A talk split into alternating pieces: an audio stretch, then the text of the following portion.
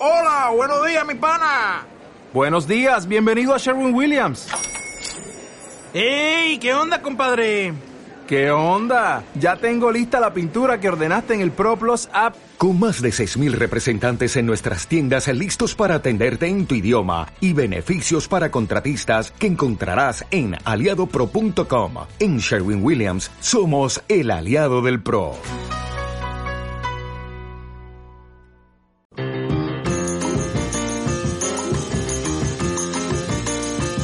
Más que nada.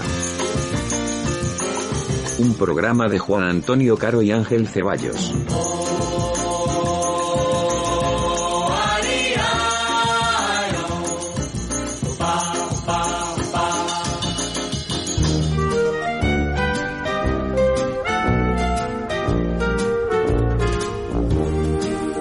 Pues aquí estamos. Un año más, nunca mejor dicho, porque es el primer programa, el primer más que nada del 2023. Y vamos ya. Qué ilusión, tío, qué alegría. Digo, por la 37, Juan. Vamos ya por la 37, así que estamos aquí dispuestos a, a interactuar con nuestros oyentes y a ofrecerles lo mejor de nosotros mismos, porque nosotros somos, vamos, unos máquinas. Somos infalibles, infalibles. Hombre, buenísimo. No hay Hombre, nada- buenísimo, buena gente. Buena gente. Mm. En el 37 vamos a hablar de, ya lo saben nuestros oyentes por redes sociales, de un fenómeno que se llama el cuñadismo, ¿no? ¿Sabes que ser cuñado tiene nombre? ¿Tiene un nombre científico? ¿Nombre científico? Tú esto, no, ver, ver. esto no lo sabías, ¿no? En, no, ma- no, no, en no tenía más que idea. nada vas a aprender un montón de cosas. Hay un cuñado en mí. Venga, sigue. El efecto se llama Dunning-Kruger. Dan, Danning Kruger. tío. Dunning-Kruger, ¿no? Ti- Tiene, Pero, no- ¿Y qué? tiene nombre de colonia, ¿no? O, o- o- Sí, exactamente. Y de, y del, y del, y de Freddy Krueger, tío, también. Freddy- Del de la pesadilla. Claro, podría ser una colonia así fuerte, ¿no? Una colonia fuerte Como el cuñado. esmagante un poco. Como el cuñado. Como el cuñado, sí, sí. Porque claro, después de las navidades nosotros pues, hemos dicho, vamos a hablar de, de, de un tema candente de, del que se habla después, ¿no? Porque muchas veces vuelves al trabajo y alguien te pregunta, ¿qué tal las navidades? ¿Bien o en familia?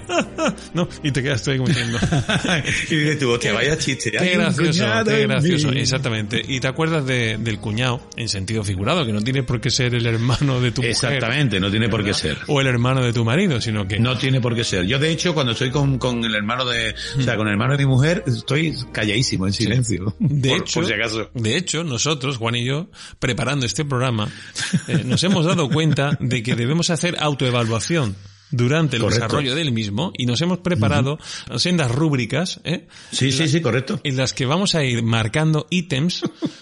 eh, de los, tenemos uno- unos 20 ítems, aunque por ahí hemos encontrado un documento que se llama 77 cosas 77, tío. que tu cuñado hace mejor que nadie. Hemos cogido unas 20 y vamos a ir marcándola. Y si marcamos más de 10, Juan, si marcamos Somos más cuñados, de 10, tío. tú- pero hay que ser honrado aquí, ¿eh? Sí, sí, yo, yo voy a todo, ¿eh? Escúchame, hay que ser honesto y Sí, sí, sí, lo voy a si hacer tú alguna vez le has dicho a alguien que, que por supuesto el Mac es mucho mejor que un PC, por ejemplo, ¿sí? Yo no- se lo he dicho un montón de veces, tío. ya está, ya marca- te- ya- ya te puede marcar una. Me tengo que marcar una ya, tío. por Venga, ejemplo. fuera, sí. una. O por Hay ejemplo, o por ejemplo, si alguien dice alguna vez que el taller al que vas es el más barato de, de todo lo de Esa es que tuya, va- tío. ¿Esa es mía? Esa es tuya. Esa- Esa pues es tuya. ya, mira, Apúntatelo. Ya llevamos una y una. en Una y una. Ya nos quedan nueve. Si durante la próxima hora y pico de programa que está por delante, Juan y yo nos marcamos más de 10, pues mm, tendremos que Es que llegar somos a, la, cuñados, tío. a la conclusión de que ¿Tú efectivamente... sabes, ¿Tú sabes el miedo que yo tengo, tío? Qué miedo. Ahora, ahora que tú planteas esta posibilidad, porque yo pensaba tratar esto, mm, pero siempre como periodistas que miramos la realidad externa y tal. No me quería involucrar, pero tú sabes, tú sabes lo que es muy de cuñado, tío. Que, que es muy... de- Lo que es muy de cuñado es contar eh, los finales de las películas. Y a mí me da la impresión, tío. ¿Qué dices? Sí, mira, escucha, esto es serio, ¿eh? A mí me da la impresión de que nosotros Mm.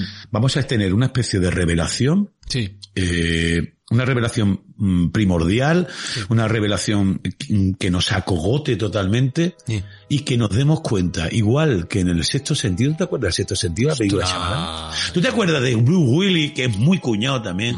¿Tú te acuerdas de Bruce Willis? Qué banda cuando- sonora tenía, ¿eh? Qué banda sonora. Qué maravilla, tío, esa banda sonora de, No. de, de, de- no me acuerdo, Mira, tío. mira, escucha, quiero escucha, ser escucha. cuñado ya. Escucha, escucha, escucha, escucha. Oh, qué bueno, qué buena. Qué maravilla. ¿Tú te acuerdas que Bruce Willis, que está cuñeando toda la película, Mm. al final no se, no sabe el, el colega, Pero vas a contarlo. no, lo cuento, no, no, lo voy a contar. Pero a mí me da la impresión, tío, me da la impresión que nosotros, Sí. al final del programa, vamos a tener esa revelación y nos vamos a dar cuenta, efectivamente, que, que igual que Bruce Willis se dio cuenta de aquello, nosotros nos vamos a dar cuenta de que somos cuñados, Ángel. Sí. Somos cuñados.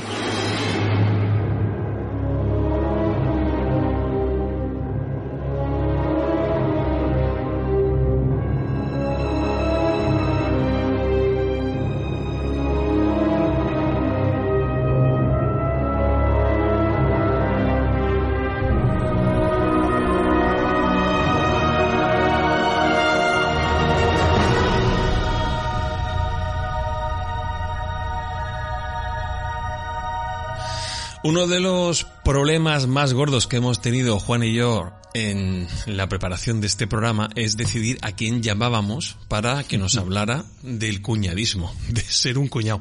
Porque claro, existía el peligro de que el invitado pensase, no me habrán llamado a esta gente, no me habrán llamado a esta gente porque piensen que yo soy el... En mi pues, condición de cuñado. Claro, entonces eh, hemos tenido que cuidar mucho y llamar a una persona que estamos seguros no se iba a dar aludida por este, por, por este aspecto.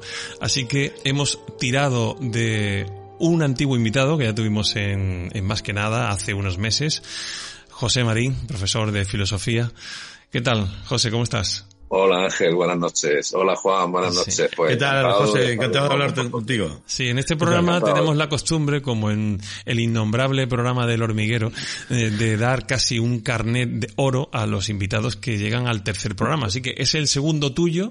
En el tercero tenemos previsto ya darte la, hacerte entrega de ese, de ese carnet VIP para, para, para tu deleite. ¿De acuerdo, José? Venga, estoy en el buen camino, pero yo, yo cambio el, el carnet, lo cambio por unas tortillitas de camarón de, allí de- Hombre, Hombre, eso no, no está, no está malamente, no está malamente eso. Bueno, José, ¿qué tal? Mira, durante esta semana hemos estado bombardeando a, a nuestros seguidores en Instagram con la idea, ¿no? Eh, la- una pregunta, ¿no? Que sobrevolaba, ¿no?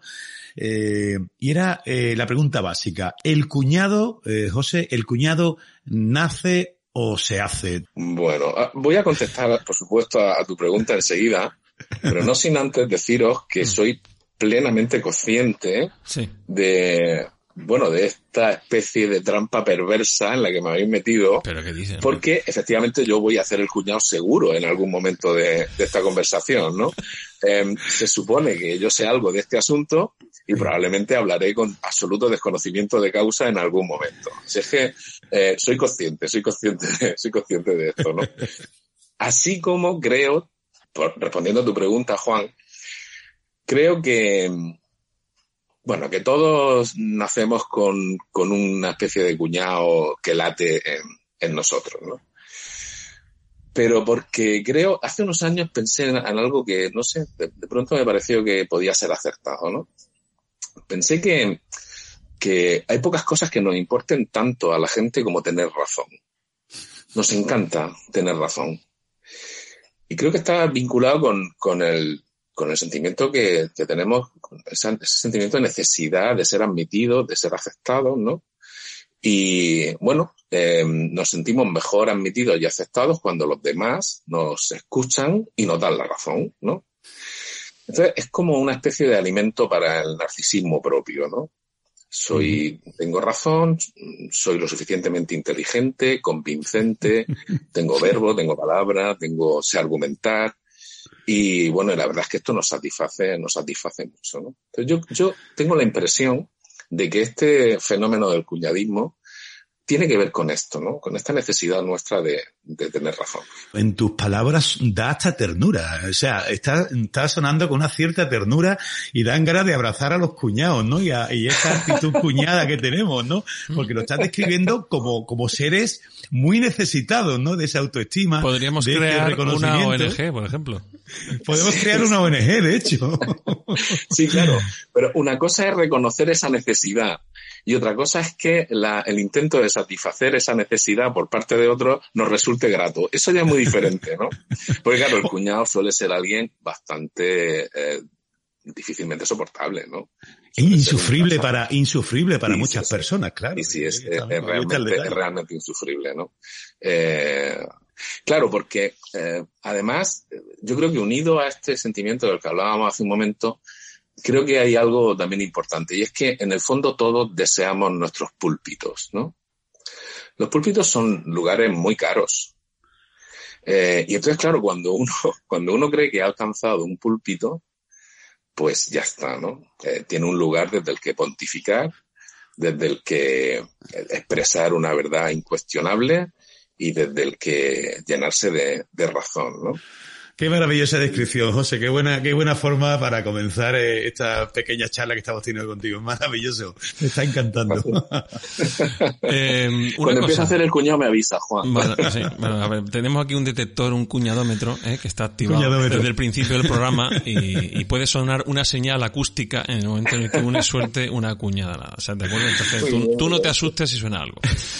Os lo agradezco, agradezco esta, esta eficacia en el programa. Cuando planteamos el tema, eh, yo me intenté preocupar por ver el origen de este fenómeno. Y claro, yo no, no acierto a adivinar si siempre ha habido cuñados o no, o si ahora hay más que antes, o a lo mejor es que ahora todo se amplifica más por el tema de las redes sociales y demás. Eh, decía Luis Carandel, un especialista es una persona que sabe casi todo de casi nada. Y un periodista es una persona que sabe casi nada de casi todo. Las tertulias de radio y televisión que empezaron a, a cobrar fuerza eh, a principios de los 90, en la que podemos escuchar a, a periodistas eh, hablar desde la fisión nuclear hasta, ¿qué te digo yo?, la tecnología de placas solares. Esto puede tener, puede tener algún tipo de, de digamos, de, de provocación en este, en este fenómeno, puede tener algún tipo de, de influencia. Sí. Bueno, eh, me gustaría distinguir, Ángel, entre, entre diferentes eh, tipologías de, de, bueno, este tipo de programas de los que, de los que hablan, ¿no? Hay tertulias que son absolutamente maravillosas y con las que todos hemos disfrutado muchísimo y aprendido muchísimo. Claro, eh, cuando los tertulianos, los invitados, son efectivamente especialistas en la materia de la, de la que se está tratando, ¿no? Y eso es una gozada, ¿no? Porque es verdad que disfrutamos escuchando a los que saben. El problema seguramente radica en cuando sucede pues, lo que tú estás diciendo ahora, ¿no? Que, bueno, pues que parece que cualquiera tiene la posibilidad de opinar eh, acerca de cualquier tema, ¿no? Y a ver, y esto no deja de ser cierto, ¿eh? En principio cualquiera tiene la posibilidad de opinar acerca de cualquier cuestión, ¿no? Quizá el problema eh, surge cuando esas opiniones intentan presentarse como verdades últimas, cerradas, definitivas e incuestionables, ¿no? Pero en principio, la tertulia en sí, aunque sea una tertulia de, vamos, de, de, gente que no es experta, ¿no? La tertulia en sí misma me parece siempre positiva, ¿no? Eh, claro, el problema es cuando eso, cuando, cuando cualquier opinión intenta presentarse como una opinión última, cerrada y, y bueno, casi que dogmática, ¿no? Eh, y cuando está emitida por alguien que no es experto, ¿no? En la materia. Pues, bueno, quizá en ese sentido algo, algo de, algo de responsabilidad también tenemos que poner a esas tertulias, sí. Eh, José, una pregunta que a lo mejor está, a lo mejor, quién sabe, lo mismo te compromete un poco por aquello de tu condición docente. Eh, ¿Te encuentras en clase de filosofía, a lo largo de tu carrera, en clase de filosofía, tú en contacto con los más jóvenes, ¿te encuentras a lo mejor cuñados de 16, 17 años? a ver, en clase, es que en clase de filosofía eh, es complicado encontrarse con cuñados porque, eh, claro, claro, es complicado, pero porque uno está explicando a los grandes pensadores del, de, Sí, la, de, la, historia intelectual. Será el, será el único sitio claro. donde es complicado, digo yo, pues vamos. No, es verdad, es verdad que no me encuentro muchos, ¿eh? Al contrario, suelen, suelen, bueno, eh, eh, escuchar bastante lo que, porque muchas veces les sorprende, ¿no? Lo que, lo que, lo que les traen los grandes pensadores, ¿no? Perspectivas desde las que ellos no han pensado, problemas que nunca se han planteado, y de pronto yo veo más sorpresa que, que cuñadismo, y eso me, me encanta. Aunque también es verdad que una vez concluida la, la, clase, luego puede haber muchísimo cuñadismo en el instituto, en el que uno en el patio, en los pasillos, eh, escucha, claro, por supuesto, eh, sí, sí, hay mucho cuñadismo, pero más que en la clase de filosofía en general, en el entorno. A mí me da la impresión, José, que mm, ese, ese silencio, esa sorpresa que algunos eh, desarrollan en tus clases va a tener más que ver con el profesor que con, que con, que con los filósofos, ¿no? Porque entiendo, y a tenor de, de la charla que estamos teniendo contigo, tienes que ser una persona súper amena y tienes que ser un, verdadero regalo para, para los oídos de los chavales. Y a lo mejor en eso radica un poco también esa escasez de cuñadismo en que tú planteas eh, eh, pocas posibilidades, no ya, no para el discernimiento o para, o para el debate, sino para directamente soltar la, la payasada que muchas veces se suelta. Yo, por ejemplo, en algunas clases de historia tengo que escuchar cada cosa que son absolutamente sorprendentes, pero bueno, así que te halago eh, eh tu labor profesional. Bueno, yo, yo, te agradezco, te agradezco mucho, eh, te agradezco mucho tu, tus palabras, tu apreciación, pero eh, yo creo que cuando de verdad hay cosas interesantes, hombre, es verdad que el medio es importante, ¿no? Y quien los transmite también lo es, ¿no? Los tres somos docentes y sabemos que eso cuenta mucho. Uh -huh pero la calidad del pensamiento de Occidente es que es, es, tremenda, ¿no? Entonces, claro que menos que guardar silencio ante lo grande. Sí, sí. Yo creo que eso les llega. José, ¿y tú como docente te crees, además siendo de la asignatura de la que eres docente, ¿Te crees en el cierto deber de intentar inocularle algún tipo de antídoto a los chavales contra el cuñadismo? Si es que lo hay, no sé si a ti, ¿a ti se te ocurre alguno. Claro, claro, claro que hay antídoto contra el cuñadismo, por supuesto. Eh, y eh, bueno, es un antídoto que vale para casi todo. ¿eh? El antídoto es el pensamiento. Pensamiento, pensamiento y pensamiento. Si es que no hay otra. Es pensamiento. Y pensamiento crítico, claro. Pensamiento crítico eh, bien fundamentado, fundamentado en razones, fundamentado en argumentos bien construidos. Eh, lo que pasa es que, claro, una vida al 100% centrada en el pensamiento y en el pensamiento crítico, eh, bueno, puede que sea hasta insoportable en un momento dado, ¿no? Y claro, todos tenemos, eh, como es lógico, tendencia a buscar nuestro ocio, nuestro entretenimiento y nuestra, nuestro esparcimiento y hacer el ganso y soltar chorradas y repetir eh, acríticamente lo que oímos, ¿no? Y lo que nos llega a través de los medios de comunicación de masa, las redes sociales o las opiniones infundadas eh, de la sabiduría popular, ¿no? Pero claro que hay antídoto, el antídoto del pensamiento y el pensamiento crítico. Y, y, en mi caso, como profesor de filosofía, ese es mi gran objetivo, ¿no? Transmitir esto. ¿Y cómo se inyecta eso? ¿Es vía oral? ¿Vía, vía auditiva? Vía, ¿cómo, cómo, ¿Cuál es el procedimiento? ¿El vial que utilizas? A ver, no sé, yo, yo lo que intento eh, mostrarles es que yo nunca soy eh, dogmático en, en, mis afirmaciones, ni les presento ningún tipo de idea de forma dogmática. Siempre les muestro eh, la duda razonable acerca de lo que, de lo que, pues de cualquier idea que nos han traído los pensadores y por muy buenos que sean, por muy de primera línea, son criticables y tenemos que escucharles y, y, y por supuesto, señalarles a aquellos lo que no, lo que no estamos de acuerdo. Yo creo que eso es clave, ¿no? Eh, transmitir eh, que hay que alejarse de, de, las posiciones dogmáticas, que es mucho más interesante escuchar que pontificar. Efectivamente, yo en base también a mi, a mi experiencia docente me he dado cuenta de eso, sobre todo en los niveles en los que estudian filosofía, historia, me he dado cuenta que muchas veces eso, eh, te pones con ellos a, a, a a plantearles muchas posibilidades y cuando ellos ven esa diversidad, ¿no? Cuando que te ven colocado en un lugar moderado, centrado y que ellos son en última instancia responsables de, del aprendizaje, responsables de su propio criterio y de su propia opinión de las cosas, eso abre muchas posibilidades y a mí me alegra porque esa es una de las de las bases del anticuñadismo, ¿no? Precisamente eso, claro. el diálogo, la reflexión, el pensamiento, como como tú acabas de decir. Pero eh, José, en base a lo que a lo que estamos viendo, por ejemplo ejemplo, en Instagram, en Twitter, que es un campo de, de odio, por ejemplo, ¿no? Y de, y muchas veces de, de incomprensión de, de la opinión del otro. Deberíamos considerar que el cuñadismo eh, no es una broma, no es tanto una broma y probablemente en unos años pueda ser un problema incluso para la democracia o crees tú que no debemos darle tanta importancia? Vamos a ver, a ver, la pregunta, la pregunta es interesante, desde luego. A ver, yo, yo creo que hay que distinguir como dos niveles, ¿no? Yo creo que una cosa es el cuñadismo así de salón, ¿no? De familiar o de colegas, ¿no? Eh, que bueno, pues ahí está, ¿no? Gente opinando y las opiniones, pues bueno, se escuchan, se, se someten a crítica o lo que sea, ¿no? Pero yo creo que cuando ya nos planteamos que, que esto puede afectar a los sistemas políticos como, como el nuestro, a, la democracia, yo creo que ya hablamos de otra categoría, ¿no? Yo creo que ya estamos hablando de, pues de, de falsas noticias que están perfectamente uh -huh. diseñadas por, por, por, por, estamentos de poder económico, político eh, y demás, y que, y que son, vamos, están perfectamente, insisto, diseñadas con la intención de servir a intereses a veces oscuros, ¿no?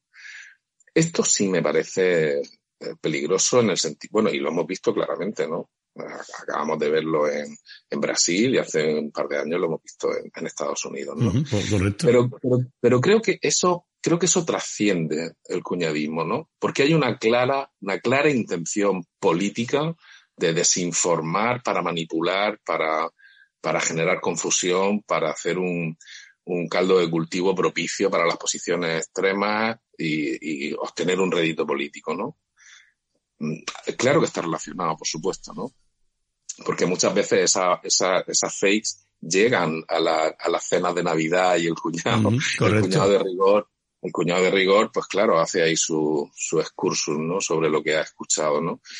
Pero, pero creo que, claro, que ese es un problema serio es que ya lo hemos visto, ¿no? Es que no es ninguna broma, es que las democracias son sistemas de gobierno débiles, uh -huh. en el sentido de que, en el sentido de que tienen muchos enemigos que quieren uh -huh. que fracasen para ostentar el poder de forma Vamos a meter un poco de cuñadismo en, en, esta conversación porque no podía faltar, José. Mira, eh, se me acaba de ocurrir, está fuera de guion, pero bueno, va a ser una cosa que llevo mucho tiempo queriendo preguntar. Eh, Tú conoces a Monty Python, tenían un programa maravilloso que se llamaba Flying Circus y hacen, en uno de esos capítulos, hacen un partido de fútbol en el que se enfrentan filósofos griegos y filósofos alemanes. Eh, ¿Tú quién crees que ganaría ese partido? Qué momentado. José, ¿quién, ¿quién crees tú que ganaría? ¿Los filósofos alemanes o, lo, o, los, o los griegos? O los griegos. Pues depende, mira, si, si, si nos ponemos, si, si la clave para ganar el partido es ponerse sesudos, sistemáticos, metódicos y ser absolutamente rigurosos en el planteamiento de los problemas y en la resolución de los mismos, mm. los alemanes por goleada. O sea que hay que entrar, hay que entrar fuerte, ¿no? Los centrales. Ahí entran fuerte los centrales. Claro, sí, sí. Pero sin embargo, yo creo que en las cuestiones más eh, netamente humanas que nos tocan a todos eh, directamente, ¿no? Yo creo que ahí los griegos fueron muy grandes, ¿no?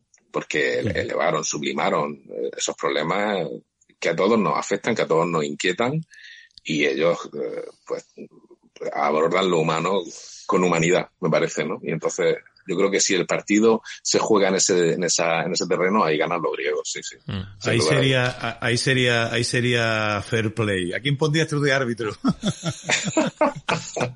¿A quién pondría de árbitro ahí? Uf, no lo sé.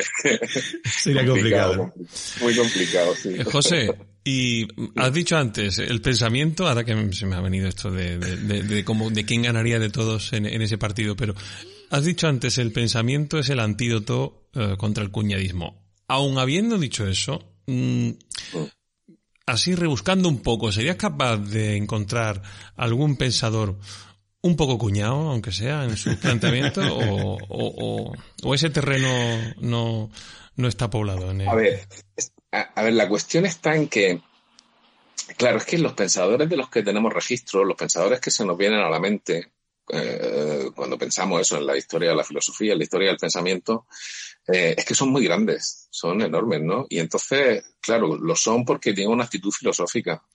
tenga una actitud reflexiva, tenga una actitud de, de, poner en cuestión su mundo, su medio, lo que se daba por sabido en su época. Entonces, claro, es difícil encontrar un pensador con, con actitud eh, de cuñado, ¿no?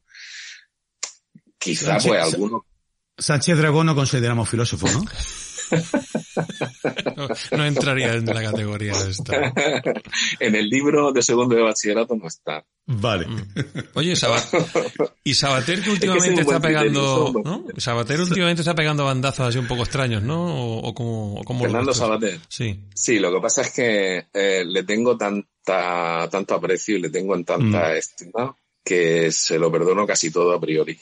Todos aprendimos un poco con Sabater. Yo recuerdo aquella ética para Amador que nos cambió claro, la vida, la verdad. Es que, es que, después de eso ya puede, después de eso puede hacer lo que quiera y decir lo que quiera. Eso, eso es un regalo.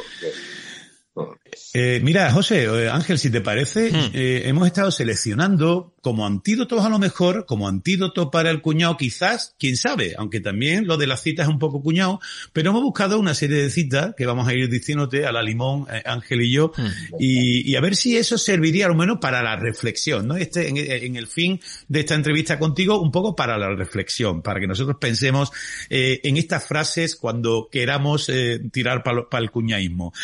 La primera dice, el sabio puede sentarse en un hormiguero, pero solo el necio se queda sentado en él. Este es un proverbio chino. y yo me pregunto sobre cuántos hormigueros permanezco sentado durante cuánto tiempo, ¿no? Exactamente. A ver, em, mm, esta cita a mí me, da la impresión de que tiene que ver con una especie de saber práctico, ¿no? Cuando algo mm. te está mm, molestando, te está eh, picando, pues levántate y, y, sal de ahí, ¿no? Muévete, ¿no?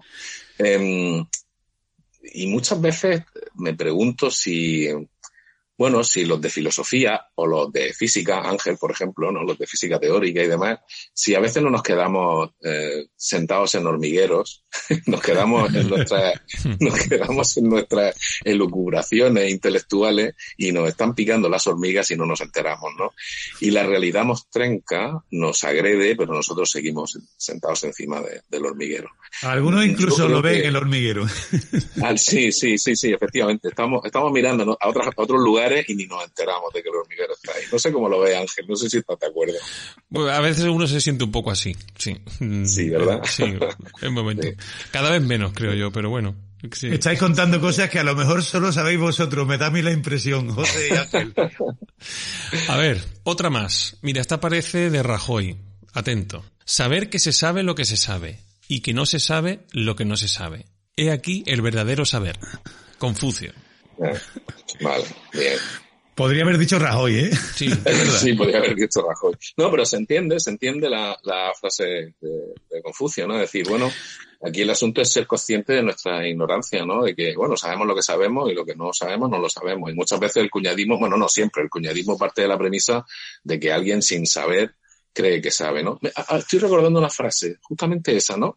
Que decía, el mayor ignorante no es el que no sabe, sino aquel que sin saber cree que sabe. Y creo que tiene que ver con esto que dice Confucio. ¿no? Hay una de René Descartes que dice, daría todo lo que sé por la mitad de lo que ignoro. Esto tiene también que ver con eso, ¿no? Con, con la, con la, con la, con el saber que no se sabe un montón de cosas. Sí. Bueno, vamos a ver. Em, sí, efectivamente. Pero, a ver, si me pongo petardo además, me, me lo decís y, nos vamos por y nos vamos por otros lugares. Yo entiendo en, la cita de Descartes que eh, hay como la mm, suposición de que hay un saber objetivo al que nos falta hacer, al que todavía no hemos llegado, ¿no? O sea, me queda tanto por saber, es porque hay muchas cosas que están ahí fuera que yo, que tengo que saber, ¿no? Eh, yo no sé si esa es una preocupación muy, vamos, muy real en los tiempos que corren, ¿no? Eh, yo no sé si efectivamente nos queda mucho o poco por saber. No lo sé. No puedo saberlo, de hecho. ¿Cómo puedo saber si me falta mucho por, por, conocer, ¿no? Eh, yo creo que hoy donde estamos es en preguntarnos cuántas perspectivas, cuántas lecturas, cuántas interpretaciones diferentes puede haber acerca de cosas que creemos que sabemos y que aún tenemos que reinterpretar, ¿no?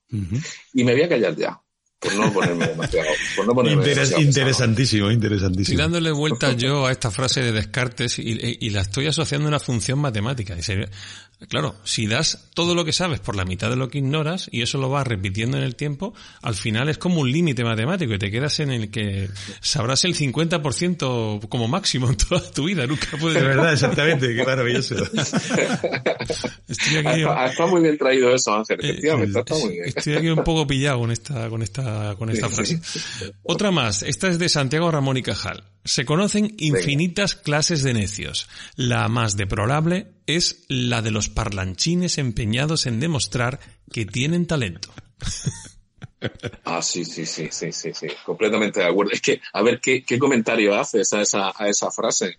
Si es que esa es buenísima, porque, No, no, es muy claro, buena, porque ahí nos ponemos patéticos. Ahí, ahí, yo creo que ahí todos, en, en alguna ocasión, tenemos que reconocer que hemos, que hemos pecado un poco Sí, de eso, no- ¿no? nos debemos ver Y- reflejados en el espejo algunas Eh, veces. Sí, sí, y entonces, claro, entonces hacer- Mm. es que nos ponemos patéticos, es que es lamentable que- que Mm. entrar en, en ese juego de demostrar que, que tengo talento, ¿no? Que soy Ahí más tiene- gracioso, más ingenioso que nadie, uf, sí. Este conecta, esta frase conecta directamente con el inicio tuyo, esa necesidad que tenemos de, del aplauso, del apremio de los demás, ¿no? Esta, esta me gusta a mí mucho. Esta es de Alonso, Alonso de Ercilla y Zúñiga, que yo no sé quién es, por cierto. Dice, no hay cosa más difícil, bien mirado, que conocer a un necio si es callado.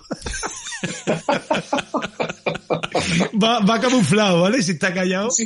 va como camuflado el tío. Sí, pero, pero fíjate que yo le haría una salvedad a, a la frase, y es que si está callado, a lo mejor no es tan necio. Claro. Por lo menos es lo suficientemente listo como para ser prudente. Y, y eso ya está en otra categoría, ¿no? Es verdad, es verdad. El, el que es realmente necio no sabe que lo es. Y entonces habla sin, sin, vamos, sin filtro, ¿no? El cuñado Sí, callado, el cuñado, cuñado callado, callado está es esperando a la presa, está esperando a la presa. Que seguramente. Venga, que nos queda con un par de ellas. Una de Napoleón. Venga, vamos. El tonto tiene una gran ventaja sobre el hombre de espíritu. Está siempre contento de sí mismo. Sí, esa, esa es buenísima y, y- y tiene que ver con lo que, con lo que decíamos hace, hace un momento, ¿no? Eh, el que de verdad es tonto es tan tonto que no se da cuenta de que es tonto. Si, Mira. si tú crees, si tú crees que en ti hay algo de tontería, ya no eres tan tonto porque eres lo suficientemente inteligente como para darte cuenta de que tú, por supuesto, estás lleno de imperfecciones y, Claro. Dicen que la mayor desgracia del tonto es que no sabe que lo es, ¿no? Claro, no, pero, pero es realmente una desgracia porque, mm, bueno, a lo mejor así se puede ser. mejor. A lo mejor es una, claro, ¿verdad? una desgracia para los demás, ¿no? Porque él está feliz. Claro, claro, claro. Yo tenía, una- tenía un amigo que decía, eh, mm, refiriéndose a esto, decía, yo es que no quiero ser feliz de puro infeliz. Y yo creo que lo que le pasa a, lo- a estos es que son, son felices porque son unos infelices, ¿no? Porque no se enteran, porque no... Eh, bueno, es- esto es una cuestión, ¿no? ¿Queremos ser felices de puro infeliz? Creo que conecta con la última frase. Dice, ningún tonto se queja de serlo. No les debe de ir tan mal. Claro, efectivamente, efectivamente, efectivamente. Parece, parece como el broche a este, a este capítulo que habíamos abierto ahora últimamente. Qué maravilla. ¿no? Sí, sí, sí, la verdad que- Qué interesante. Bueno, José, estamos acabando, eh, el tiempo apremia, pero no me resisto a preguntarte, porque antes Juan te ha, te ha, te ha preguntado si, si había muchos em, cuñados de 17 años en, la, en las aulas de, de los institutos. ¿Y en la sala de profesores de un instituto hay mucho cuñado? José. ¿Qué me dices? Yo ahí me voy a callar. Yo ahí me... No, no. Uf. A ver, De- debería ser un sitio donde no debe haber cuñado, ¿no? No debería, no Ya, debería. no, pero claro, pero es que se nos supone una posición intelectual que, que a lo mejor no, a lo mejor un supuesto Mm. un poco en el vacío, ¿no? Eh, una sala, una sala de un claustro de profesores al final es una- un reflejo de lo que hay en el mundo. O sea, hay tantas formas de ser profesor y tantos individuos ejerciendo la acción profesoral como distintas tipologías de gente hay en, en el mundo, ¿no? Entonces, en, en una sala de profesores, yo creo que los tres lo sabemos bien, ¿no? Mm. Te puedes encontrar cualquier cosa, ¿no? De cualquier signo y de... Luego, cada uno en su especialidad, pues seguramente será una eminencia, ¿no? Digo seguramente. Pero, pero luego en las cosas de la- las cuestiones cotidianas, de las conversaciones así de, bueno, pues nada, quizá lo mejor sea guardar silencio. Ahora que, ahora que están tan de moda estas construcciones verbales, seguramente. Eso estaba yo pensando. Seguramente. Mira, aquí va a sonar el pitido de cuñado seguro, ya te lo Sí, sí, sí, sí. Hay, hay una cuestión, no sé si tengo tiempo, Sí, pero hay, sí, hay sí, una sí, cuestión que eh, eh, iba a entrar hace un momento en ella, pero nos hemos ido por otro, por otro camino y creo que, que es interesante, ¿no? Mirad, yo, lo que, lo que sí se observa entre muchos chavales jóvenes es que eh, muchos de ellos creen tener un profundo sentido crítico y yo creo que esto es una característica del cuñado también, ¿no? Mm. Algunos eh, confunden tener sentido crítico con negar la evidencia científica, ¿no? Entonces, eh, claro, cuando, cuando, por ejemplo, en la pandemia, ¿no? Con, con, la, con las vacunas y demás, ¿no? Entonces, eh, claro, ahí se genera una especie de círculo vicioso que es imposible de romper, ¿no? Eh, porque entonces los estúpidos somos el resto. Mm. Como, lo- como el resto admitimos la evidencia científica, eh, pues somos unos estúpidos porque la evidencia científica no es tal, porque la ciencia responde muchas veces a esos intereses, a intereses oscuros, Mm. y claro, pero es que el pensamiento crítico tiene que estar bien fundamentado, como decíamos al principio, ¿no? Y, y yo creo que ahí, cuando entran en esas posiciones, sí que es cierto que es muy difícil quebrar esa, esa, ese lugar, ¿no? Es, complicado, ¿no? Porque encima creen que son los realmente críticos e inteligentes, ¿no? Supongo que eso tiene mucho también que ver con, con su juventud. Sí. El problema está en cuando ese, no sé cómo llamarlo, ese fundamentalismo a la hora de pensar o, o, tú decías antes, eh, hay menos ignorancia que, estrategia, ¿no? En, en- la actitud de estos supuestos cuñados que, que están en los parlamentos y en los ayuntamientos y demás, ¿no? El problema está cuando, Sí, claro. cuando eso se traslada a, a, a otras esferas, ¿no? Y escuchar a políticos decir que como, mira, ayer escuchaba al, al candidato a la alcaldía de Murcia de un partido cuyo nombre no, no, no, no quiero nombrar, em, decir que, que la sopa verde del Malmerón era plancton para, para los peces que se ponían gordos. Entonces, claro, yo estaba mirando a este hombre y digo, pero esto no, digo, esto no puede ser ignorancia. Aquí hay una estrategia, aquí hay una estrategia claramente definida, eh, y con un objetivo evidente. ¿No te Claro. parece, José? Claro, claro, claro, ese, ese es el problema del que hablábamos antes. El problema es cuando no es la ignorancia, sino, sino bueno, un, un interés, claro, ¿no? Por, por ponerse al servicio de determinados pues lobbies de poder o intereses económicos y demás. ¿no? Es, ese es el problema, ¿no? Cuando, cuando uno eh, cuando uno quiere efectivamente mentir, faltar a la verdad abierta y claramente. Ese es el problema, desde mi punto de vista, ¿no? Opinar, bueno, no, opinar, bueno, si todos tenemos opiniones, ¿no? El problema es cuando se miente abiertamente. Muy bien, José, pues lo dejamos aquí. Ha sido un placer tenerte en el Más que nada 37, hablando de el cuñadismo, pero en el fondo hemos hablado de pensamiento, hemos hablado de filosofía y hemos hablado un poco de, de la vida, que es de, de lo que se trata. Muchas gracias por haber estado con nosotros. Un placer, un abrazo Ángel, Juan. Nos vemos en la próxima. Nos vemos en la próxima. Gracias. Kind of dream that can't be sold. We were right till we weren't. Built a home and watched it burn. Mm, I didn't wanna leave you, I didn't wanna lie. Started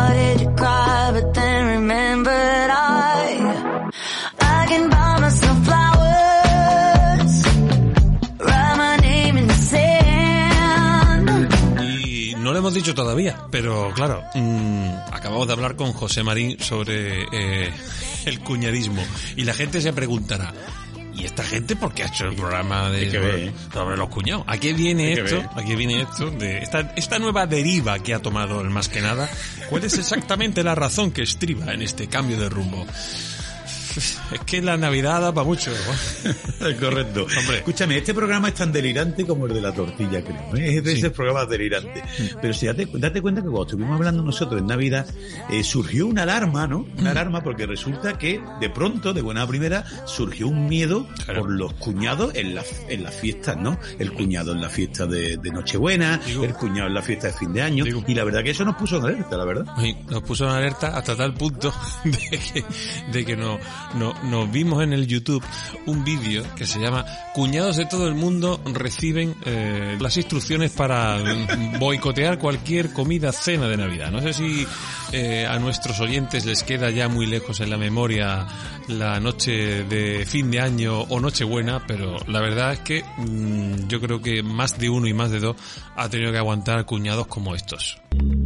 Acabamos de salir de la Convención Mundial de Cuñados. Bueno, realmente acabamos hace media hora. ¿eh? Hemos estado conectados con cuñados de todo el mundo recibiendo las últimas instrucciones para Nochebuena. No, no, todo el mundo no estaba, ¿eh? De África no había nadie. Bueno, nos han estado informando de las últimas tendencias para dar por culo y reventar las Nochebuenas. Que uno ya sabe cosas, pero nunca está de más recibir unos consejos. Yo ya me las sabía todas, ¿eh?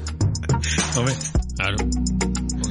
Un cuñado Este post año la verdad pandemia. es que vamos con muchas ganas. Que el año pasado con la excusa de la pandemia muchos se escaquearon, pero este año no se libra ninguno. Yo así quedé el año pasado, ¿eh? Eso con la ventana abierta, eso no se contagia. Nos han hablado cinco minutos de volcanes y ahora ya somos volcanólogos. Ahora lo que falta es trasladar ese conocimiento a nuestras familias. El de La Palma es un volcán estromboliano porque expulsa gases, ceniza, roca. Juanlu, está bien ya. Esta entrevista es para mí, por favor. Sabe hasta, hasta de volcanes, el tío. Qué maravilla. Lo- la voz del becario, tío, el canal Digo, maravilloso. Tienen un Twitter también y son geniales los notas. Unos auténticos recopiladores de, eh, digamos, perlas que sueltan los cuñados en cenas, comidas, encuentros variados. Yo Les aconsejamos que, que vean ese fantástico canal de, de YouTube. La verdad es que Ángel, eh, eh, cuando hemos estado investigando acerca del tema este, eh, decíamos, ¿de dónde saldrá eso de cuñado? Porque en Mm. realidad mm, el programa se llama Un cuñado en mí, todos somos un poco cuñados, efectivamente, pero ¿de dónde vendrá ese rollo? Y entonces investigamos y, hemos llegado a la conclusión que lo mismo, lo del tema cuñado viene por un gran personaje del, del cine de todos los tiempos. ¿Te te acuerdas de Rocky, tío? De Rocky Balboa. Hombre, no me voy a acordar de Rocky. Me acuerdo de Rocky, me acuerdo de su cuñado. El cuñado que era muy pesado, muy vago, muy borracho, ¿tú te acuerdas de ese Digo, el hombre? hermano de, el Un hermano- gran actor, el hermano de su muchacha, su mujer. Bueno, que ese hombre, vamos, no, era un regalito. eh, este- Era un regalito, ¿no? El cuñado de Rocky Madre mía, el cuñado de Rocky los tenía todas, todas consigo. ¿Y llamó a los reporteros? Sí, hizo polvo todo mi plan de entrenamiento. Ahí No te Rocky. enfades con él, solo intenta ayudarte. No estoy enfadado, Adrián, solo que a veces esa gente hace reportajes con la idea de ponerme en ridículo. Se ve preocupado, Tu Rocky. hermano quiere que le meta ahora en el boxeo y no sabe una palabra de este negocio. ¿Vas a decirle algo? ¿Y qué puedo decirle? No sé lo que quiere de mí. Ahí viene. Ahí viene el No cuñado. quiero nada de ti. Mira, ciego que, ciego No que quiero llega. nada de ti. Esto no es un centro de caridad. Mira, ahí lo tiene. Lárgate de mi casa. No es solo tu casa. Ha llegado con un Ya palo. no eres amigo mío. Digo, Fuera de mi casa, he dicho. No le hables así. ¡Fuera los dos de mi casa! Oye, no quiero que le hagas una barriga. No te crié para que estés con este perdido. ¿Qué? ¿Quieres pegarme? ¡Anda! Te romperé los dos brazos para que no te sirvan ya. Desde la que está liando. ¿sabes? Porque ¿Algo para trabajar con ganso? si ya un cuñado es pesado, imagínate un cuñado borracho. Eso ya. Un cuñado borracho es lo peor. Eso Pero ya- además, tú date cuenta, tú date cuenta, Poli, el inconsciente está peleando, tío, y va a pelear contra Rocky, tío, que Rocky le puede partir la cara, tío. Es que de verdad es un Es que te pega un mascazo y te revienta. Hombre, el Rocky, Rocky estaba además en su mejor momento, ¿eh? ¡No me he casado por ti! ¡No puedes vivir solo! ¡Yo os a los dos y tú... ¡No lo olvides! ¡Me debes mucho! Ay, el pobre cuñado de Rocky, qué pesado, qué tío, qué más artible. ¿Cuánto cuñado, ¿Cuánto cuñado? en el cine? ¿Cuánto cuñado en el cine? Y hemos tenido cuñados made in Spain. No hay que irse a Hollywood. a- para No, no, no, encontrar- No hay que irse a Hollywood para encontrar grandes cuñados. Porque el corte que viene ahora, eh, he de confesar que uno de- es uno de mis favoritos, sin duda, de todos los tiempos. Porque yo sostengo la idea de que este corte da para una tesis doctoral. Sobre todo ahora, en los tiempos que corren, mm, hay que imaginarse que una persona llegara a la televisión, se sentara en una silla y soltara por su boca lo que este hombre soltó allá por principios de los 80. Yo, de todas formas, siempre he detestado al hombre blandengue.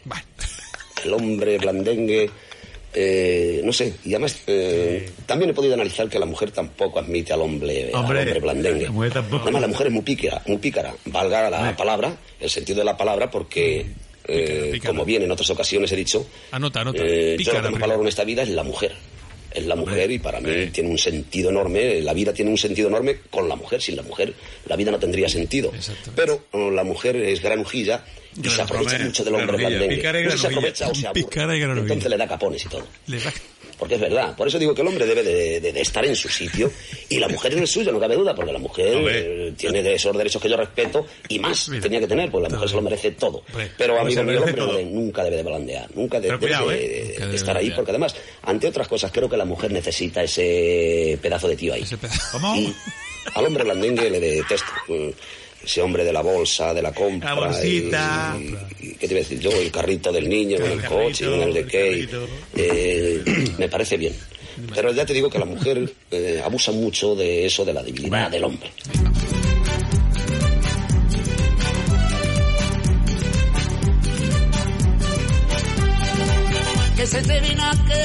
Tú imagínate a Arfari viendo a un hombre a esta altura del siglo XXI en el Mercadona con, el carrito del niño y detrás la bolsa enganchada haciendo, metiendo los mandos. Claro, claro, hombre, por favor. Le da un el, hombre blandenguito. Ángel, tú eres mucho de supermercado, también yo te soy, digo. Yo soy un hombre, pero yo soy blandengue, pero blandengue, blandengue, blandengue. O sea, yo soy blandiblue, creo yo. ¿Eh? Tú eres, tú, eres de, de, de lo, de, de, de, soy de supermercado. En mi casa la compra la hago yo. Eso, eso está, está asignado. Ángel, Ángel, pero tú date cuenta, yo te decir una cosa, que aquí no queremos ser injustos con el Fari. El Fari es un tío que nosotros admiramos y lo queremos muchísimo, pero tenía esas cosas, ¿no? Esas salidas de tono que además la decía con una sencillez que era eh, mm, eh, primordial. Pero mi padre, por ejemplo, yo recuerdo mi padre, que era un hombre de su época, cuando me veía con el carrito, se quedaba un poco así como flipado. Que le veía llegar a Nerva, a me llega y nos recogía Nerva con el carrito conmigo decía, va, eh, un día me veo con un bolsito, una, con una, una pequeña bolsito, me decía, guau, el bolsito este qué significa. y era un poco también de blandear, era un poco de blandear. Mi padre me decía, vaya a terminar pidiéndole igualdad a los hombres. Eso, eso era, esa era su frase. Cada vez que me veía así con, con alguna actitud de esa blandengue. ¿no?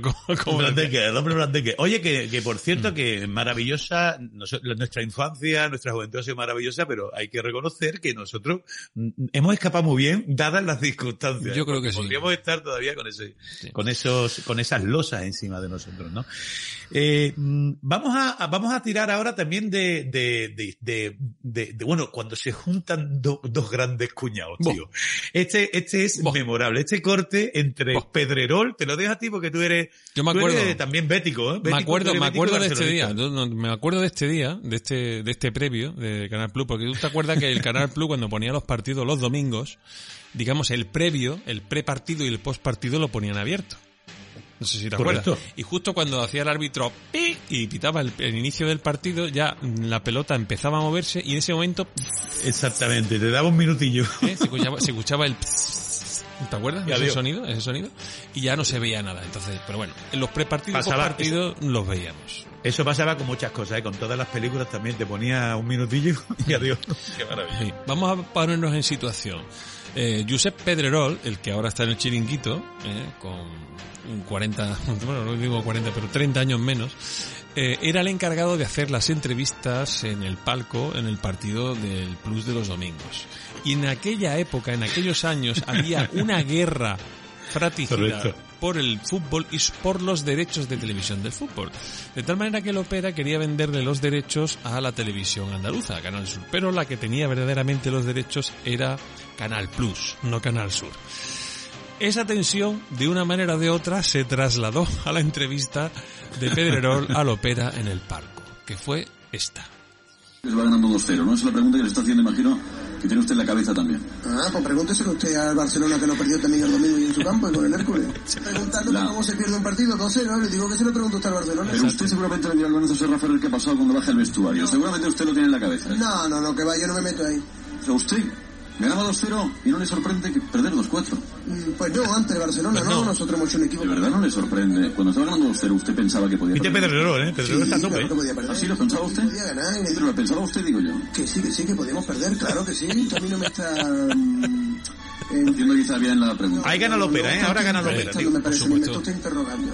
Yo no creo que esté usted en el camino de la verdad. Usted aquí en casa del Betty venirnos mí a interrogar en vez de preguntar. Fíjate si los andaluces somos gilipollas, Digo. que por defenderlo a ustedes, el canal nuestro está en la calle y ustedes están aquí dentro. Buenas noches.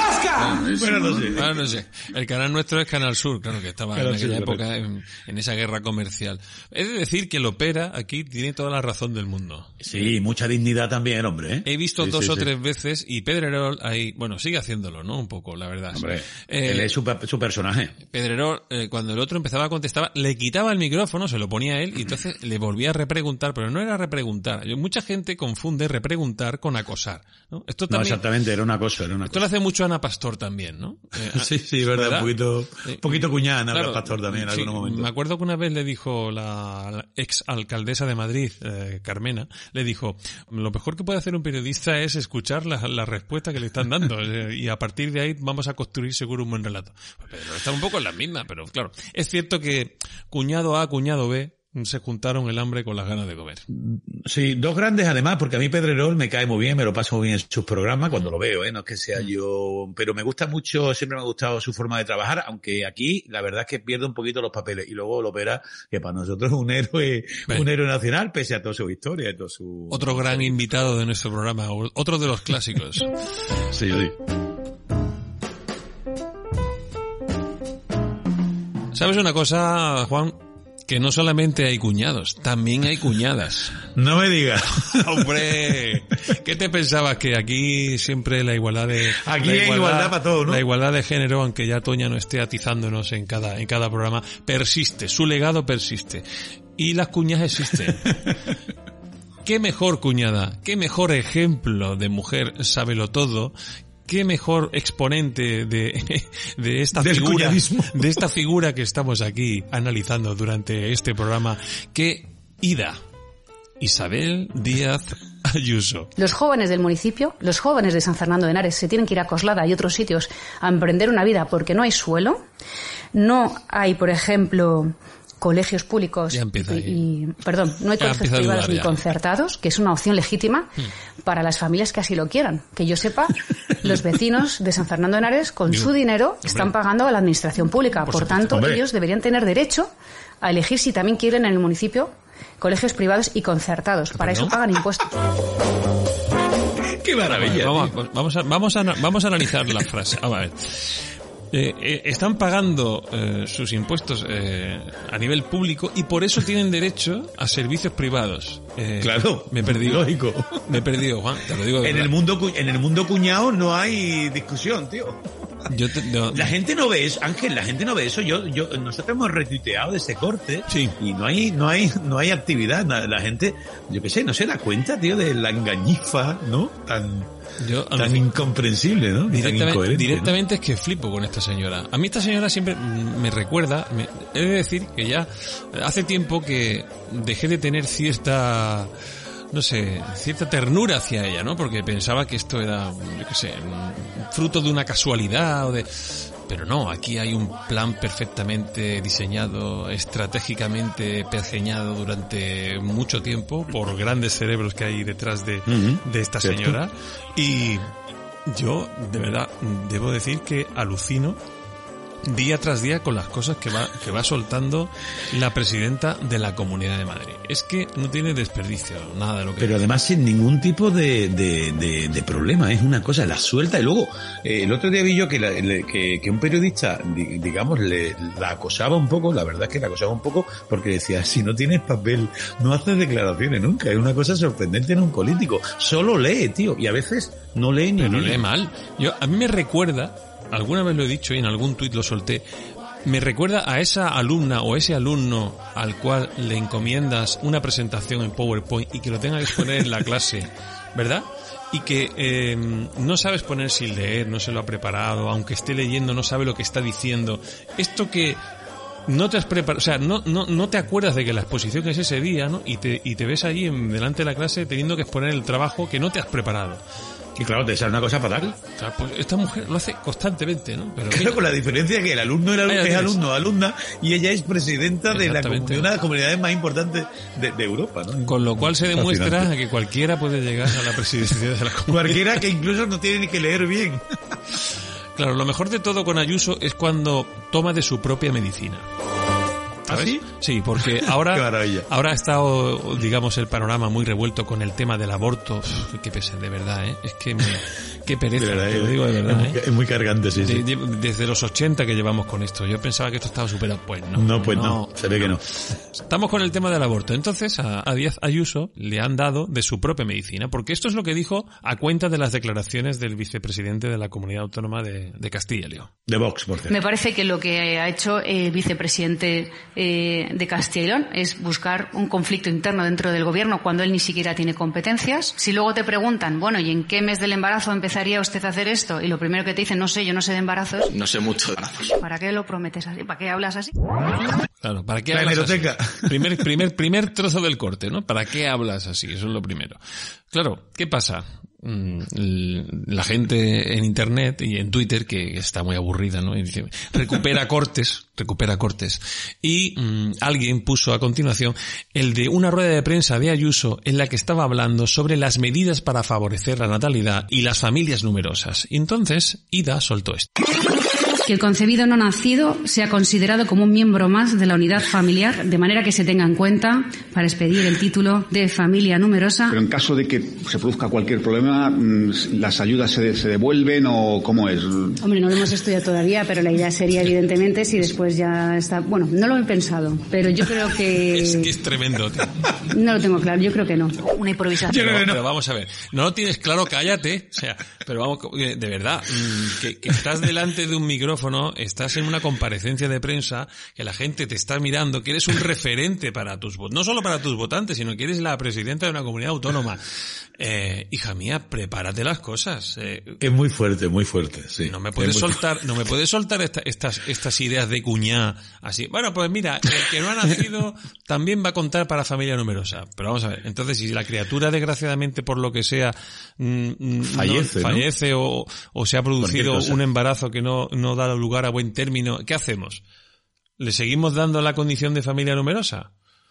Porque claro, yo no sé si, si esto tú lo sabes, Juan, pero si tú adquieres la condición de familia numerosa, la tienen todos los miembros que sigan cumpliendo las condiciones, pero ya, mientras que uno solo de los miembros la siga cumpliendo, el resto va a seguir siendo familia numerosa, con lo cual se podría dar la paradoja de que una familia que tuviera dos hijos, se queda embarazada la mujer del tercero, solicita declararse como familia numerosa y a los tres meses, por mala suerte o por lo que sea, ese embarazo no va a término y ya tú te quedas con dos hijos, pero eres familia numerosa toda la vida. Sin que, de verdad, es que no hay por dónde cogerlo. De hecho, la pregunta es muy sagaz por parte del periodista, Claro. ¿no? Porque, claro, ella, ella está leyendo aquello y el periodista, hombre, con toda la lógica del mundo, ¿no? Claro, Tan importante como el periodista que en la, en, la, en la rueda de prensa de Castilla-La Mancha le pregunta al vicepresidente sobre ¿y en qué semana sería la, la ecografía esta 4D? Y el otro, claro, en ese momento hace perlas, ¿no? Como se suele decir, ¿no? Pi, ya pita, hay una, hay una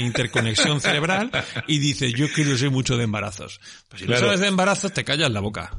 Cuando hables ¿Tú lo de viste el otro día llegó, lo viste que el otro día llegó con el coche oficial y el casco, tío? Bueno, tremendo, tremendo, tremendo. O sea, ese, ese, ese episodio es tremendo. Yo pensé que no podía ser cierto esto. Digo, esto no, no. Pues sí.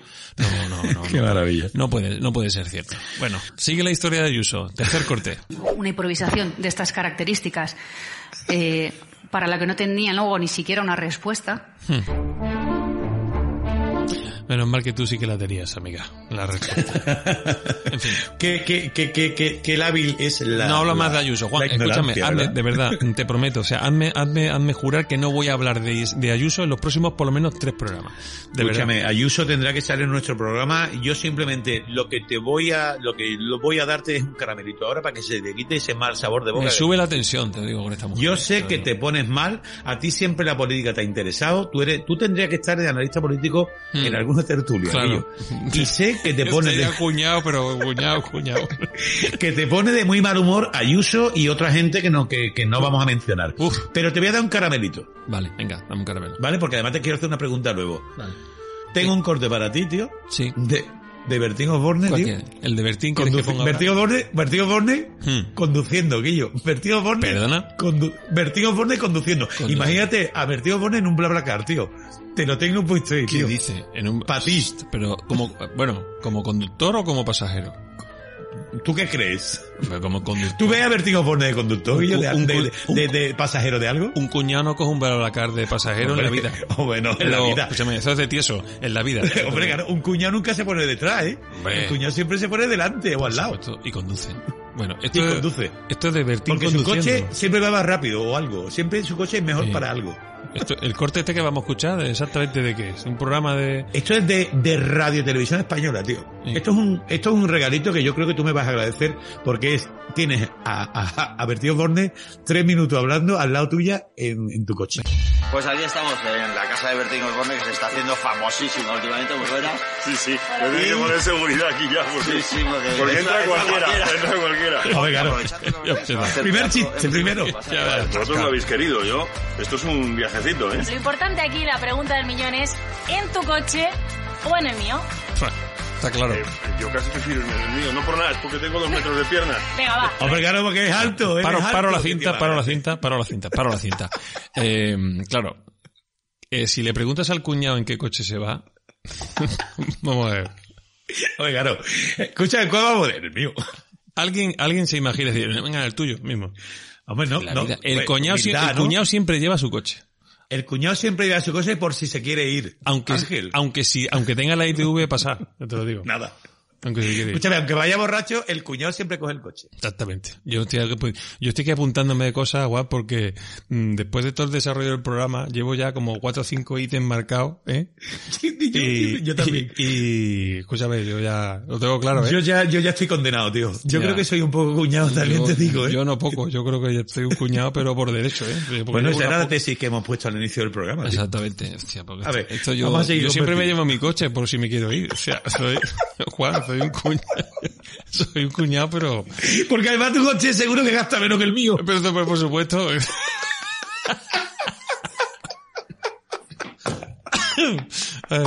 Venga. vamos aquí con Vamos. Vamos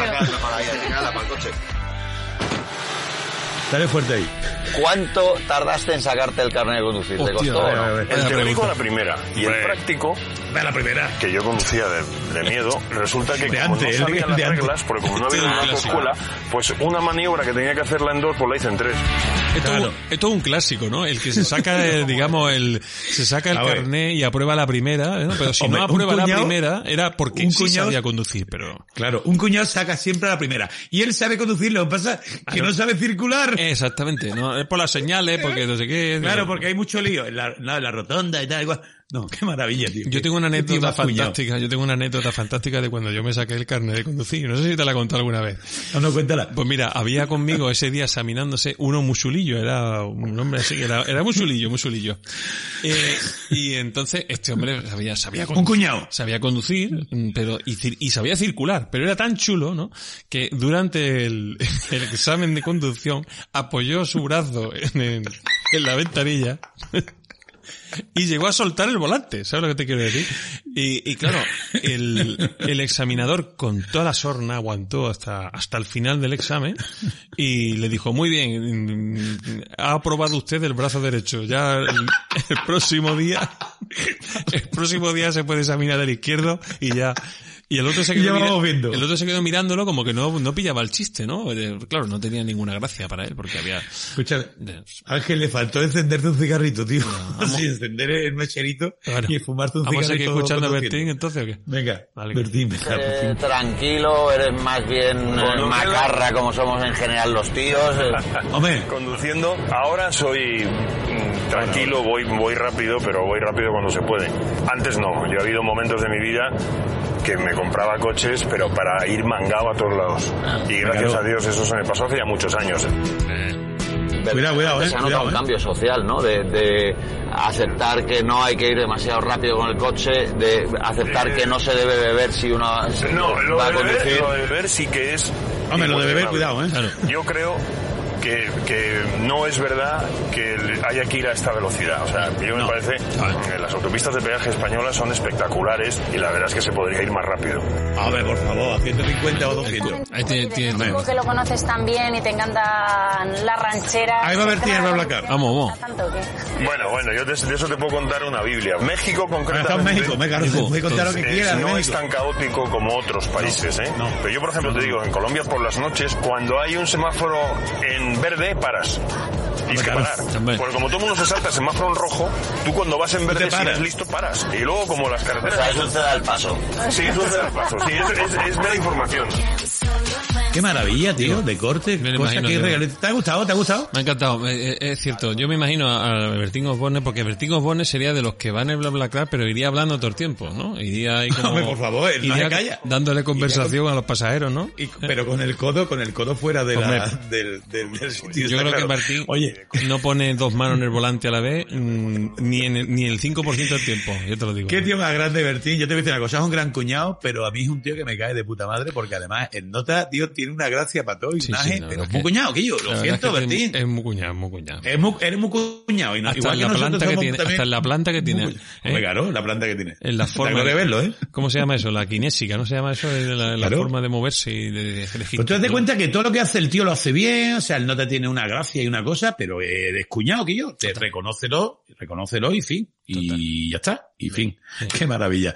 Me, me encanta haberte hecho, haberte hecho ese regalo porque además te quiero preguntar una cosa, porque tú eres embajador. Yo tú eres embajador. Yo soy embajador de del- BlaBlaCar. Del BlaBlaCar. Y, y tú, en tus miles de kilómetros con BlaBlaCar, te habrás encontrado mucho cuñado, Ángel, tío. Bueno, hay de todo, hay de todo, hay de todo. Así me encontré, me encontré a uno, me acuerdo que una vez que llevé a uno, a uno a Valencia.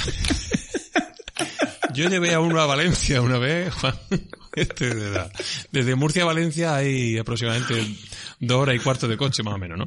Y este hombre iba, iba a recoger una furgoneta que se había comprado de segunda mano. Una furgoneta isotérmica. Eso es mucho de cuñado, ¿eh? Eso Sí, de comprarte una, una, y, una- y este hombre me contó durante las dos horas y cuarto cómo se había hecho a sí mismo, cómo empezó, No, cómo no. empezó como empresario con una historia muy rocambolesca, ¿no?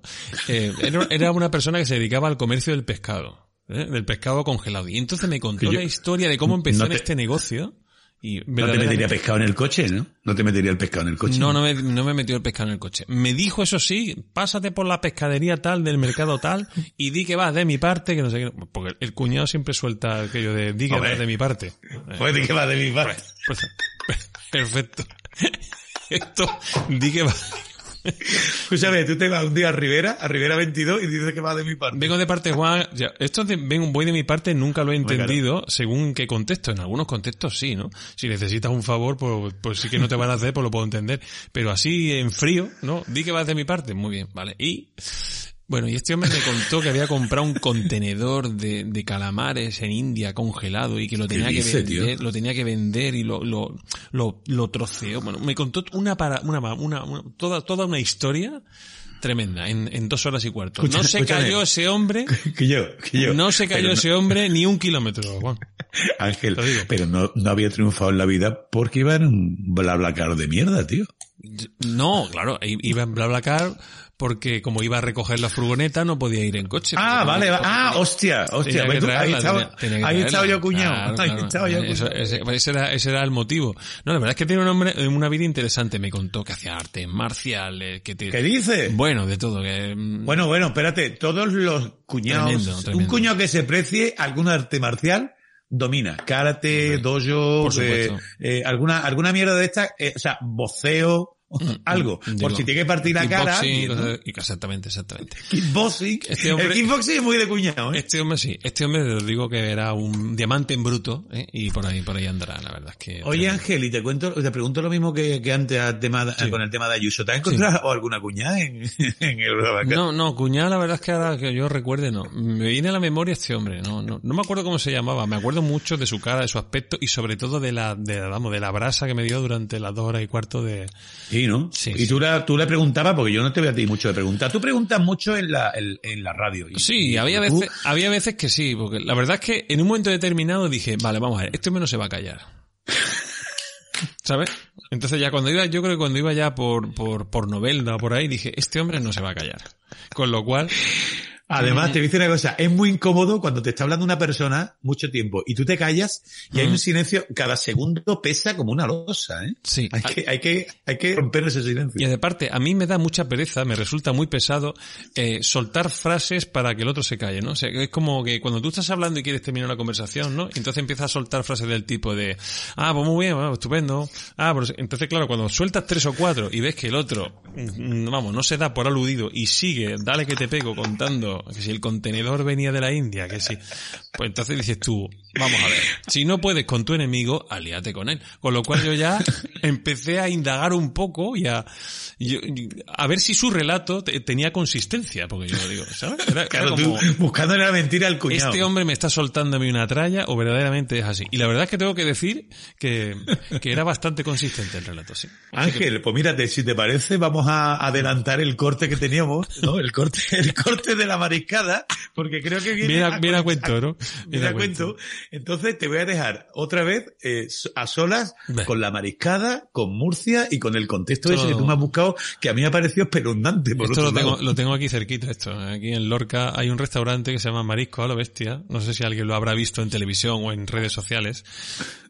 Mejor que lo cuente yo que lo cuente una clienta que subió un vídeo a, a su TikTok. Bueno, esto estaba hasta arriba de gente, comida de empresa. Y fijaos, empezamos con los entrantes. Una ensalada enorme. Enorme, todo. Pan con ajo y una sobrasada que la verdad que estaba muy buena. Qué maravilla. Eso, esto es lo más impresionante. Venga, pues una langosta. Bueno, ¿y la música? ahí. Y el marisco. Marisco a lo bestia. Marisco a palada que te van echando. Nos echaron ¿Qué dices? Sí, voy a parar el vídeo. Este es un restaurante que sirve el, el marisco, te lo traen en un carrillo a mano, en una carretilla.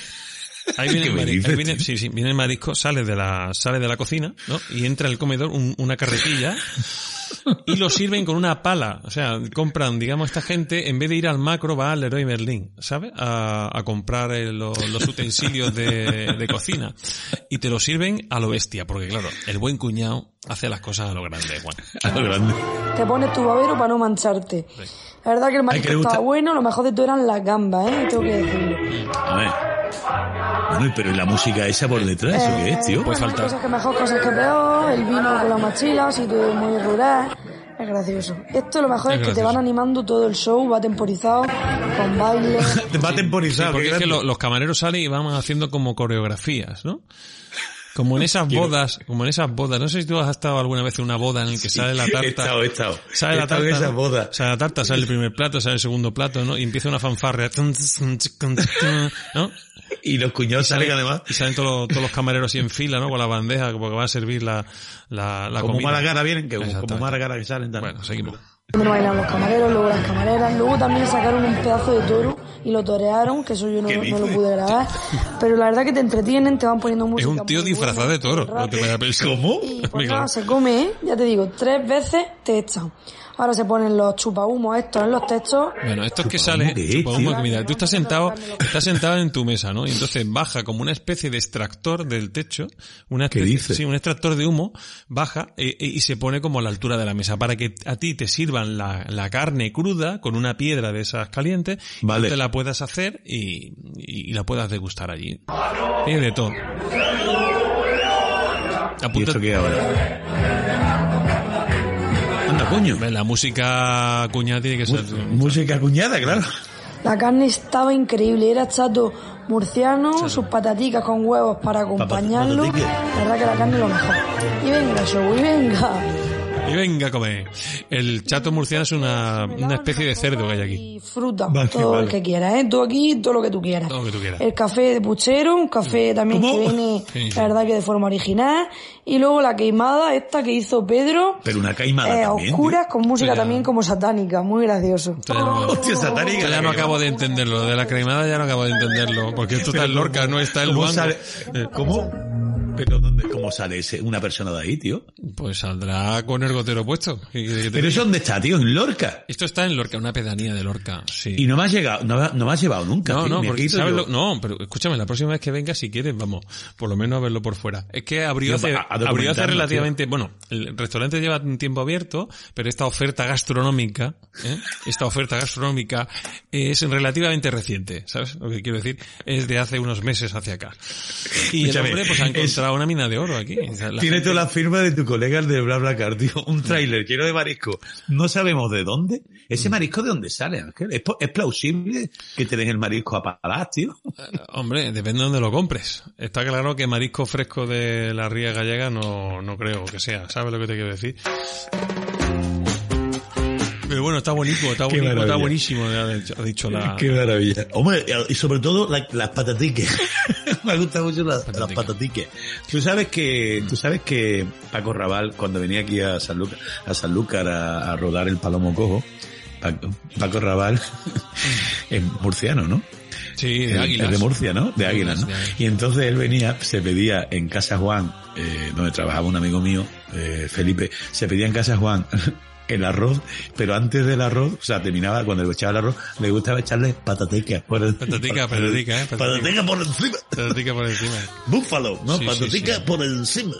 Y qué cosa más maravillosa. Lo de las pataticas me ha encantado. Ángel, ¿tú crees que existen solamente cuñados y cuñadas? También hay cuñaditos. Este, este, tengo que poner ese corte. Tengo- Sí, te tienen, tengo que que poner, salir, tío. tienen que salir niños en el más que nada. Que- quedan dos, quedan dos. Este lo vamos a poner porque este tú, es un tú sabes que gran la cuñado. relación que tengo yo de animadversión con los niños, los niños tienen que ir al colegio y con sus padres al parque a divertirse, a hacer deporte, pero no tiene, no, esto, esto de los cuñados haciendo de mayores, es que me pone de... Escúchame, escúchame. Me escúchame. pone- Este niño, este niño, este niño es, este niño se llama Nezaret Castillo. Nazaret Castillo. Nezaret Castillo. Escúchame, este niño, que yo no quiero decir nada, mm, ponlo, tío. Un cuñado, un cuñado, un cuñado gente menuda. Que conste en acta que este corte se pone por petición exclusiva de Juan Carrera. Algunos Hostia, que no puedo. Y científicos modernos Es que no puedo con este chaval. han tratado de despojar a Dios ¿Pero qué dices? de su calor, de su afecto personal por la humanidad y su simpatía por sus criaturas, Pero especialmente hombre, Es que de- es, es- la perfecta es necesario, es- de verdad, de verdad es necesario. que- Qué niño más cuñado, tío. Nezaret Castillo, el niño predicador. El niño predicador. El este- niño predicador, este niño, este ni- bueno, ya tiene, ya tiene que haber hecho la mili, ¿eh? ya es antiguo el chaval. Pero es ma- a mí me parece maravilloso. Yo muchas veces lo pongo en, en, en mi Instagram, por, en mi historia de Instagram, me parece un niño memorable, es maravilloso. Dale un poquito, dale un poquito. Bueno, pues lo dicen porque unos cuantos hombrecitos mentirosos, sábelo todo, inventores de falacias. No, no, no es como una especie de híbrido entre... No, no es una especie de híbrido entre Joselito y, y, Esco- y Escobar, ¿no? No es como... Es como... ¿Tú te imaginas, no? Eh, eh, no, es un poco, es un poco eh, eh, Joselito y Bebé Yoda, tío. ¿Te imaginas que Joselito tuviera un papel en Narcos, eh, por ejemplo? Yo creo que hablaría así, ¿no? Escúchame, escúchame, yo te voy a decir una cosa, eh, te voy a decir una cosa, he, intent- he estado buscando, Ángel, te lo confieso, lo que pasa es que sé que a ti no te gusta Lo, esta, lo voy a, lo voy a- esta- lo voy a quitar ya, con tu permiso. Sí, quítalo ya. Sé que no te gustan estas mierdas, con perdón. Pero mira, estaba buscando, tío, niños que han salido en el programa de Juan y Medio. No, no, no. Podríamos- Iba a sacar al niño que sale con la, al niño que sale con la trompeta, tío. Y al que sale con el tambor. Bueno, el niño tamborilero. el de la lo que bate- pasa que ah, de- y el, El ah, que sale sí, con sí. el tambor así, que, que luego El- toca... y el que hace floreados también, ¿no? Con la... El que le hace el floreado también lo iba a sacar. Lo que pasa es que al final ha dicho, bueno, no, no vamos a sacarlo. Solamente, como ejemplo, el niño predicador. En fin, bueno. El último corte, Ángel, también es muy bonito, ¿eh? La guinda, la guinda del pastel. La guinda del pastel. Yo creo que es la guinda, tío. Tenemos que terminar el programa el más que Cuñados nada. anónimos. Tenemos Cuñados que terminar este programa. Se nos ha ido un poquito el tiempo de lo habitual, pero Sí, ¿no? ha merecido la pena esperar este momento. Porque voy a poner una música, con tu Venga. permiso, voy a poner una música adecuada. Porque es- ya por la música, ya que está sonando la gente, sabrá exactamente a qué tipo, a qué tipo exactamente tipo, eh, se refiere de cuñado, de- el corte, cuñado. eh, vamos, vamos a referirnos en, en este momento. Que es el, podríamos decir, el cuñado ibérico. Bueno, o- El cuñado ibérico, el cuñado, cuñado ibérico, cuñado ibérico, ¿no? El cuñado El y la cuñado tierra. Yo, claro, yo titularía esto el cuñado y la tierra, por ejemplo. ¿no? En vez del hombre y la tierra, el cuñado y la tierra. Porque esta, ¿de dónde has sacado este corte? Esto ocurre en los barrios, tío. Aparece una especie de gato grande y entonces los cuñados consideran Un felino, un felino. que aquello es un felino. Cerrado algo, ¿sabes? Por eso va a comer ella y yo come dos veces ya. Mira, mira, mira, mira, ahora, ahora, ahora, mira, mira, mira, mira, mira, mira, mira, mira, grande lío puta. se ve, se ve mira, mira, mira, mira, mira, Es que hay Como que... un gato, ¿eh? Como un gato, correcto. eh. Un gato. Bueno, a los oyentes que no que no han visto el, el, el vídeo, eh, lo pueden ver en, en, en, en- en internet, en Twitter, por ejemplo, o en TikTok. Eh, gran felino oculto, ¿no? En, en Cádiz. En los barrios. En los barrios. Claro, y lo cozamos y lo vendemos, dice una de fondo. Mira, mira, mira, mira, mira, mira con la experiencia, mira con la experiencia. Mira, mira, mira. Está escondida, está escondida todo el matorrado, ¿lo has visto? ¿Lo has visto? Claro, lo están viendo de tan lejos, ¿no? Y con, yo creo que con la ayuda de un teléfono móvil y están haciendo como una especie del zoom Lo de hecho digital. están grabando. Lo están grabando y entonces piensan que aquello es una especie de pantera blanca cuando realmente es un gato. Pero un gato, mira, si estuvieran aquí nuestros amigos Domingo y Miguel Ángel, eh, aquellos, aquellos dos grandes amigos míos que, que hicimos el programa de Andar, te, comenta, te contaría una historia muy bonita. Y es que en el Pinar del Rey, hace muchos años, y en, en, en, en, en- la línea, en el Pinar del Rey, estuvo repoblado, o sea, se metieron muchas especies en- eh, africanas. Y entonces, cuenta la leyenda que todavía quedan especies africanas, leones y esas mierdas que salen de vez en cuando. Todo una mentira, pero claro, a- a- al- el cuñado se sorprende, ¿no? El cuñado se viene arriba y entonces ve un gato que además le da la luz del sol y parece efectivamente una especie de puma blanco. Entonces cuentan ese maravilloso momento a los Félix Rodríguez de Fuente que me parece memorable y grandioso. Memorable, memorable. En fin, yo creo que con esta experiencia felina podemos dar por concluido el más que nada 37.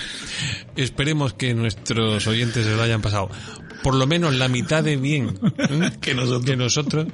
y que hayan disfrutado de, de este programa. Al fin y Oye. al cabo estamos aquí pues, para echar el rato y para, para pasarlo bien. Y, que y- que y la tesis yo creo que está acertada. Hay un cuñado en Yo- nosotros, hay un cuñado mar- en mí. Yo he marcado por lo menos 7 8 ítems aquí y ya te lo digo yo que cuñado, pero cuñado, cuñado. ¿eh? Así que sí, hay un cuñado en mí, hay un cuñado en todos y cada uno de nosotros, quizás. Muchas gracias por haber estado al otro lado del aparato receptor, como se decía antiguamente, y nos vemos en dos semanitas. Sean felices. Chao. Más que nada. Un programa de Juan Antonio Caro y Ángel Ceballos.